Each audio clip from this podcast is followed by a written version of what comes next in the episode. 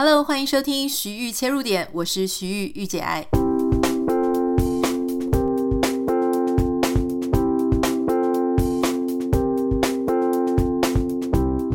欢迎收听今天的节目。今天的节目有一点不太一样，往常我们都是就是 podcast 只有声音嘛。今天呢，开始我想要做一个新的尝试，就是我希望在我们的 podcast 节目也会有影像版。这样子呢，不管是你比较习惯是看到有人。在讲话，或是说，呃，当我在谈到一些什么东西的时候啊，什么样的主题，也许有照片，或是有画面，诶，你就可以辅助的一起去看哦，这样比较好了解。我觉得这是一个新的尝试啦，但是我不太确定，呃，大家的接受度是多高。原因是因为你知道，Podcast 上面我会讲非常多的话，所以我可能没有办法把所有的。呃，我所讲的话全部都打成字幕。有一些人很习惯看影片，一定要看字幕，那可能就不是那么的适合哈。那如果说你接受，我们可以做一些大标题，我不用所有的字逐字逐句的去打。那当然，遇到如果比较重要的时候呢，我们可能会列点或是穿插一些文字图卡。我觉得这个东西是我还可以做得到的。啊不过我也还在尝试，所以欢迎你可以两边切换看看，然后告诉我你比较喜欢有文字的，哎，对不起，是有影片的还是只有声音的哈？我自己比较容易被这样子的一个方式分心，因为其实我是一个很容易被分散注意力的人，特别是我眼前或是我的耳朵有听到声音，或是有看到其他画面。那我现在自己在录的时候呢，我用的这个平台，它就会把我的画面。就是自己就很像在照镜子，然后会跑出来给我看，所以我就会一直看到我自己在讲话。那我怕我会没有办法好好思考，所以这对我来说是一个新的尝试啊。今天呢，我想要谈的事情是我们最近很多人在讨论呢，就是关于杨丞琳讲说，在台湾他没什么机会吃到海鲜，台湾呃，在台湾吃海鲜是一个奢侈品。诶。我想用几个不同的层面去讲这个事情哈。杨丞琳当然，我想我们大家都很熟悉了。她在台湾，我记得我看到她的作品，应该是从《流星花园》那个时候，她还在演女二吧。那个时候开始，我觉得这个女生很可爱，所以她出道也非常久了。那她讲这一段话呢，现在因为轩然大波嘛，台湾很多人都觉得说你讲话也太夸张了吧？台湾就是一个海岛国家，台湾处处都是海鲜。你怎么会讲说在台湾吃海鲜是一个奢侈品呢？那他就就很多人把这整段影片好就整个拿出来，所以其实我又看了那一整段，就看一遍。我认为他，我当然自己有自己的看法，我知道有很多人自己也有自己的看法，我不太想要涉入关于政治或什么立场的去谈这件事。台湾吃海鲜到底是不是一个奢侈品呢？我记得我小时候，我们也不算是家境很好的人，所以我小时候在吃海鲜，那当然要看。我觉得第一个你要看你的海鲜，你怎么定义海鲜？海鲜的等级有什么？鹅啊煎的鹅啊是不是海鲜？啊，你吃大肠面线的那些鹅啊是不是海鲜？你平常在吃一些什么虾米那东西是不是海鲜？你平常在吃一些鱼头鱼汤的时候，那是不是海鲜？鱼有很多部位啊，鱼有贵的部位，也有便宜的部位。你有没有把那些东西算成是海鲜？如果那些东西它本来就是鱼类，它就是海里来的，或者它是养殖鱼类，那些东西当然算海鲜。如果那些东西算海鲜的话，我觉得杨丞琳这段话讲的就是有点太言过其实了哈。那。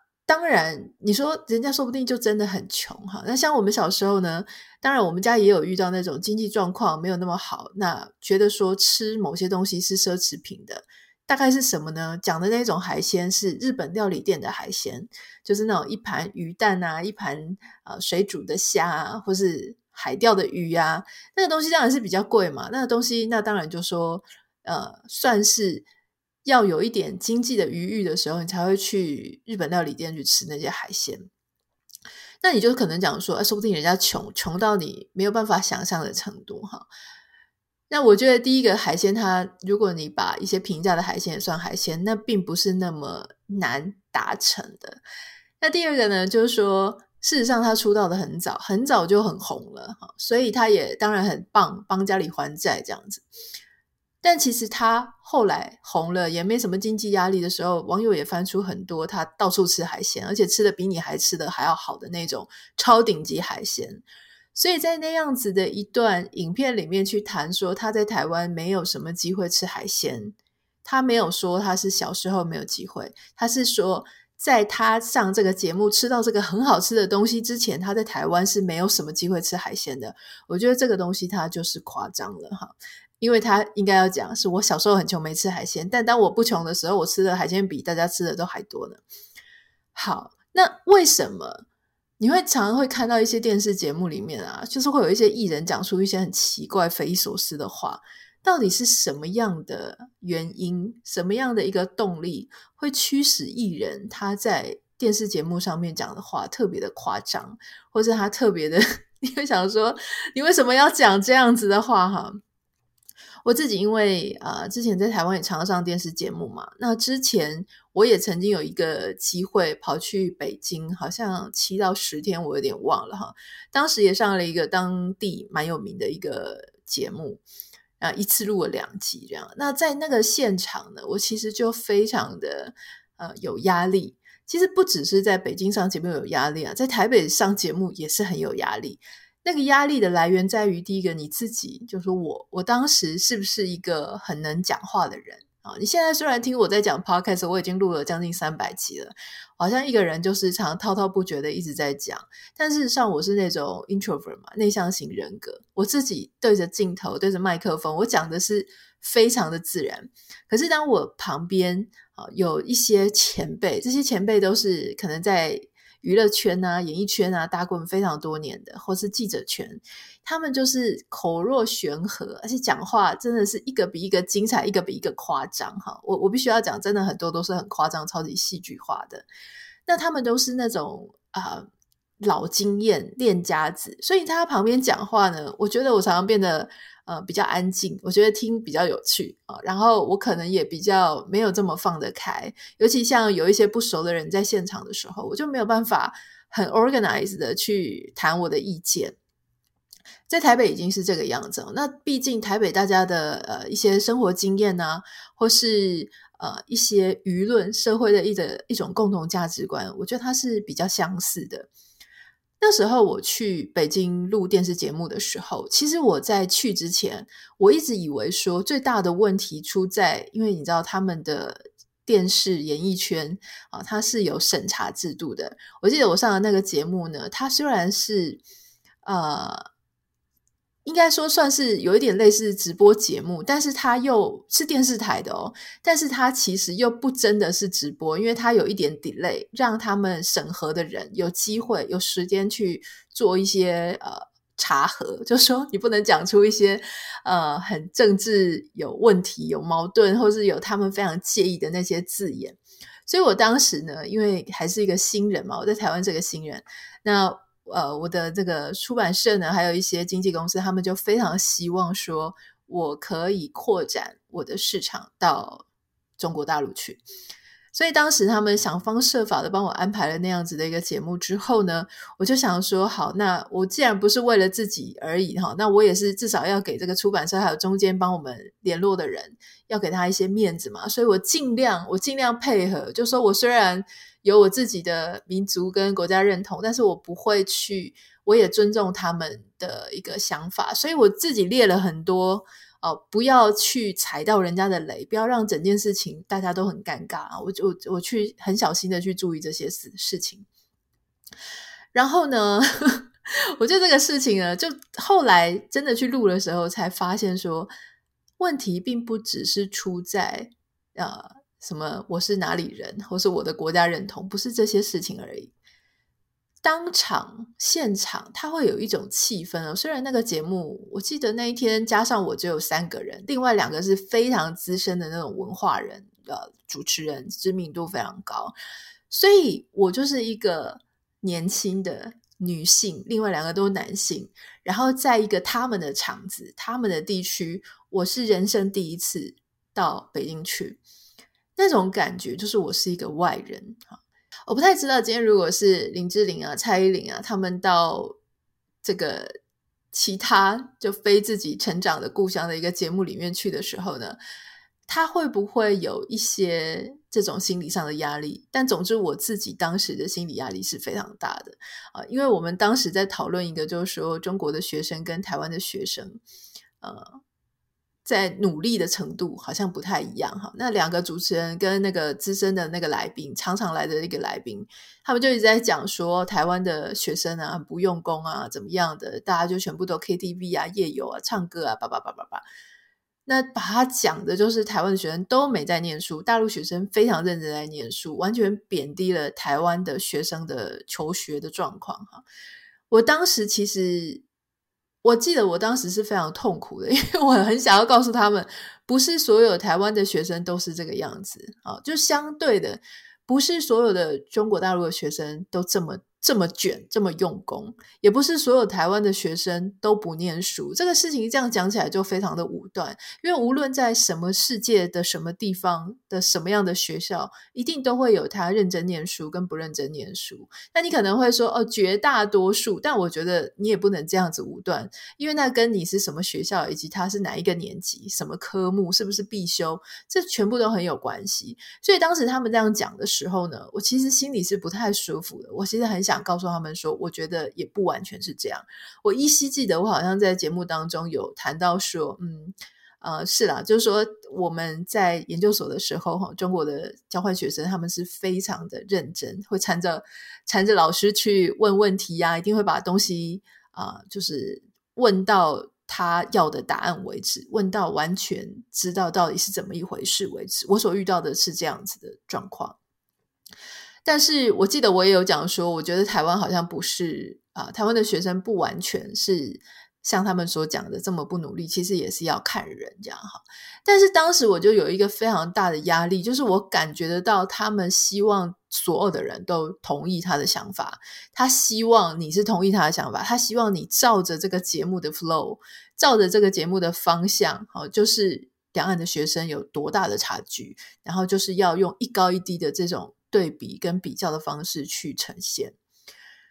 那我记得那样子的经验呢，我虽然有我想讲的话，但是那整个压力跟那整个啊、呃、录制期间，你所感觉到那种非常沉重的那种氛围，它会让你没有办法，或是不敢，或是放弃当下去讲一些我一定要讲出来的话。我我相信一定有人很勇敢，他会去。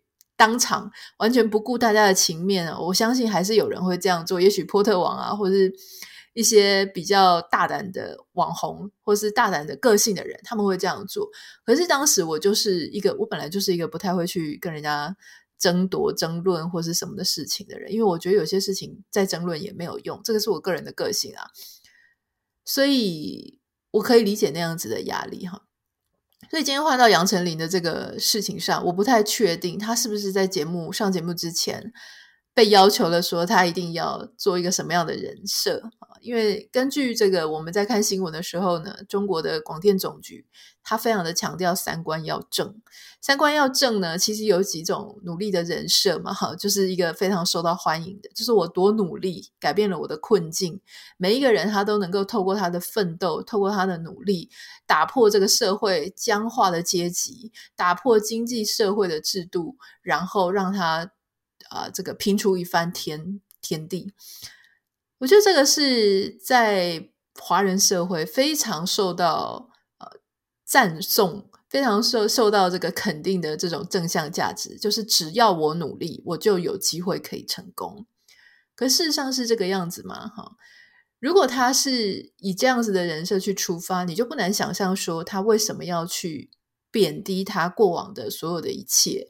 然后去强调说他现在能够拥有这样美好的生活。其实那一段影片里面呢，他不只是说他在台湾没有吃过海鲜，他同时还讲他以前没有念什么书，因为太早就出来工作了哈。所以这个学历不好、经济不好这两件事情呢，是他把自己压到非常低的一个策略，就是非常低的一个说法。然后相对于他现在可以上电视，他现在可以变成一个女明星，所以。这种人设的一种呈现，它其实是非常有趣的，就是它是属于那种只要我努力就能够成功。可是我常常在想说，虽然这种努力就能够成功，我以前多贫苦，我以前是什么呃三级贫户啊，我以前是低收入户啊，这种其实我想我们在媒体上也看过很多很多人喜欢主打这样子的过往哈。那为什么他会让人家喜欢？哈，因为他会让人家感动，因为他会散发出一种正向的突破困境的、突破樊篱、突破障碍的，所以表示这个人真的好棒棒，这样子的一种想法。可是有时候我觉得，呃，太过简化努力好像可以打破一切的樊篱，这件事情其实本身是太过浪漫的哈。呃，阶级之所以是阶级，障碍之所以是障碍啊，这个不同的生活方式之所以那么难以被突破啊，是因为其实有很多时候你在呃，不管你在怎么样努力。或是不管你再怎么样的去想要改变你的现状，事实上呢，你的资源就是不太对等的。这个事情是没有办法被否定的。所以，像比方说，呃，我们常常就会讲说啊，这些人就是什么富二代，就是什么官二代啊。最近不是也有一些什么呃明代，他会说啊，谁谁谁的竞选团队啊，全部都是官二代，好像在讲说这些官二代呢都是。非常的啊、呃，不可以被公开的，好像是一些他们的羞耻。你应该要因为你是官二代或是富二代而感到羞愧。这件事情我觉得是不太公平的，因为官二代或富二代其实也有可能是能力很好、很优秀的人，他们有。这些官二代、富二代的爸爸妈妈，哈，有一些是真的是自己可能是白手起家的，或是还很聪明，有生意头脑，他有很好的 DNA，他有很好的家境，可以让他的资源继续复制，还有很好的人脉网络，这个是非常重要的。因为很多人他不是没有聪明才智，他不是没有基本的经济能力，他没有的是什么呢？没有的是人脉跟资源。所以我一直都觉得，那个你身边的。朋友是谁？你的人脉是谁？你的 network 是谁？你平常听到的是什么样的一些方向？什么样的一些论述跟谈吐？如果你的家人都是跟一些文人在一起的话，诶，你自然而然就会耳濡目染嘛，你就会知道很多文艺圈的事情啦，哈，或是一些呃，比方说一些文人他们所在意的。啊，一些表演类的事情，社会文化类、社会关怀类的事情。如果你的家人都是一些从商的生意人、投资的，那你会知道的事情就会非常不一样。那他们，你的叔叔伯伯啊、阿姨啊那些朋友，他们给你牵的那些人脉就会完全的不一样。所以，我觉得重点并不是这个人他本身是不是一个富二代或是官二代。我觉得一个人他努力变成成功，他一定有他的方法。与其一直讲自己从什么样非常贫苦的啊、背景爬上来，光靠着努力，我觉得大家都不要觉得这个事情是啊、没有问题的。那个努力到底是什么？那个努力背后一定有他的策略。什么是叫做努力背后有他的策略？一个家里非常穷的人，如果他也不太会念书，没有什么念书的那种长才的话，那以这个女明星来讲，她就是刚好长得很漂亮，所以她就先进演艺圈。先进演艺圈，你一开始也演不到女主角，所以你要干嘛呢？拍广告、跑龙套，从配角开始。那你从配角，难道你就是没有策略的？就可以变成女主角吗？No，你一定是要当一个非常讨喜的女配角，对吧？你除了长得好看，然后在里面戏演得好，你如果在剧组里面人缘很差，你一样是没有什么机会的。所以我一定是当时不只是我长得好，哈，就是我是说，如果是一个女二啦，不是我自己，就是我一定是长得好，然后呢，我把我该做的事情。早早早点到，比剧组更早到，比剧组更晚离开，就是把我所能做到最好的发挥到最好。还有就是我会顾及剧组的大家的心情，化妆师啊，哈，场记呀，副导演呐，导演呐，制片呐，所有可能会对我的表现。讲出这些话的人，还有当然还有其他演员，我能不能够去冒犯女主角？我能不能够去冒犯男主角？我能不能知道谁是制作人的什么侄子、外甥？我还去跟他就弄来弄去，当然是不行。所以这种做人是非常重要的，努力是要有策略的，努力是要有方向的。但有一些人他会跟你讲说，没有啊，我就是因为我的成绩非常好，我就是很认真的考试，考上了医学系，我考上了法律系。难道你没有策略吗？你有啊，因为你知道你最重要的就是你的头脑比人家好。你可能不是长得比人家好，所以你就是去念书嘛。啊，如果你长得比人家好，但不太会念书，你就做别的事情嘛。所以每个人的努力都会有策略、有方向。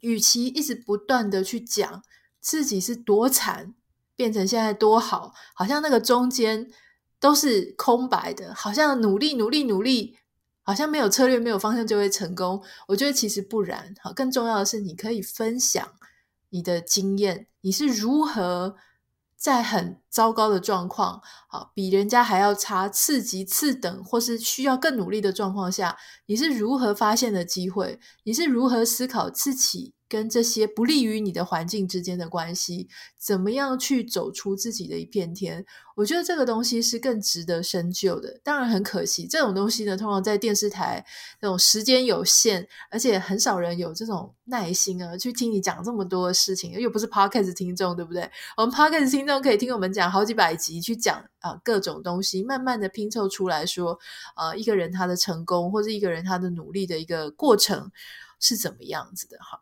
那当然，你刚刚讲说，我我是这么觉得啦。我觉得这些官二代、富二代啊，他们其实有他们自己也蛮不是那么呃公平的地方。我的我的意思是说，他当然有很好的资源，可是他们也有他们这个美丽与哀愁、哀愁的部分嘛。一个官二代或是富二代成功，很少人会把这个呃成功完全归咎给他自己本人的才智。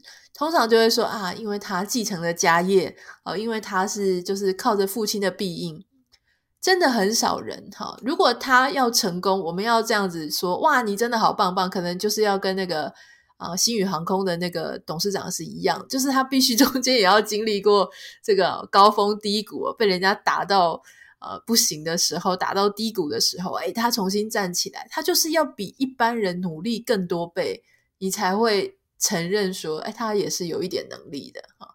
那当他稍微又有一点点不顺的时候，立刻马上大家会讲说，哎呀，有这种爸爸怎么有这种儿子？就是会有那种不必要的，你其实一般正常人不会承受到的压力，都会在这些人身上存在。哦，所以我觉得我不能说人事是公平的啦，因为公平这件事情太模糊了，太不清楚了哈。但是我认为每一个人他都有自己他的。呃，人生的功课，他都有他自己要努力的地方。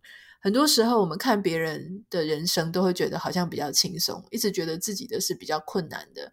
在这样子的想法下，就会有一种相对剥夺感，觉得自己很差、很可怜啊，社会都对不起你，你好像活得像一个受害者。那如果你是一直抱着这样子的心情呢，其实你的人生，你就会失去了一个机会，说去看看别人到底是用什么样的策略。才成功的，他绝对不是偶然，他一定有他当时的想法，怎么样把自己从泥沼中、从困境中把自己拉起来。最后啊，讲到我实在是 很想讲一件事情哦，就是说现在是一个全球化的社会了哈，那这些事情呢，在谈说什么台湾有没有海鲜可以吃啊，哦，什么吃不到什么东西啊，吃得到什么东西？其实我实在有一句真心话想要讲哈。在讲中国啊、台湾啊、美国啊，或是世界各地，好像比较先进或是物资不予缺乏的这些地方，应该已经很少很少会有什么东西，你绝对物产物种，你真的无法吃到啊！就是它可能很难啊，有一些地方它不产这个，或者它没有进口、没有出口、没有这些东西，也许会有点困难。但是你说，完完全全吃不到海鲜哦，还不是特定的海鱼鱼类，它是一整个 category，你都吃不到，这个事情实在真的很夸张哈。以这种全球化的时代呢，物产物种其实绝对是不予缺乏的啦哈。但是什么样的东西比较困难？就是做法。以我现在自己住在美国来说呢，我会当然会很想念一些台湾的料理，那个原因不是出在我买不到什么东西。而是出在那种家乡味，那种烹饪的手法、烹煮的手法，诶，在这里可能比较难找到啊。有一些那种像我很喜欢吃的那种碗粿啊，台南还是屏东那种南部的那种碗粿啊，或是南部的那种蒸的骂丸，那种东西在这边真的比较难找到，因为这边很多的华人其实大陆人嘛，哈。然后如果是台湾人的，他做的手法可能又跟你家乡的那种很不一样，所以我觉得不是物产跟物种的问题啦，就是做法的问题。这个这样讲起来可能会比较公平。好，这个就是我们今天的节目，稍微跟大家聊一下，就是关于吃不到海鲜。我觉得有可能是因为我是一个屏东人，其实整个台湾除了南投之外，都是都有靠海嘛，所以你说真的吃不到海鲜这件事情，呃，不由自主的就让我。多了一些注意力放在这个上面，我想说，到底是什么样的人在台湾吃不到海鲜？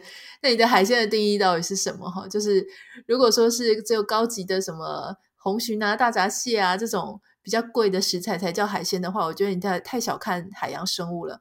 但是如果说是一般的海鲜都吃不到呢，我觉得这真的是有一点夸张了。好，如果你有任何想要跟我分享的话，你可以私讯到我的 Instagram 账号 Anita 点 Writer A N I T A 点 W R I T E R，嗯。当然也可以私信给我，或是分享给我。我有点不太确定我们这一集会不会放在 YouTube 上面呢？我还在思考这件事情。因为 YouTube 上面的网友留言，我都有点怕怕了哈，就是有好有坏。我每次一看到坏的留言，我就会心情很沉重。所以我还在思考说，不知道要不要开放留言。但是呃，Instagram 的讯息我就是会看，好，欢迎你可以私信给我。好，那我们就先这样子喽，下次再见，拜拜。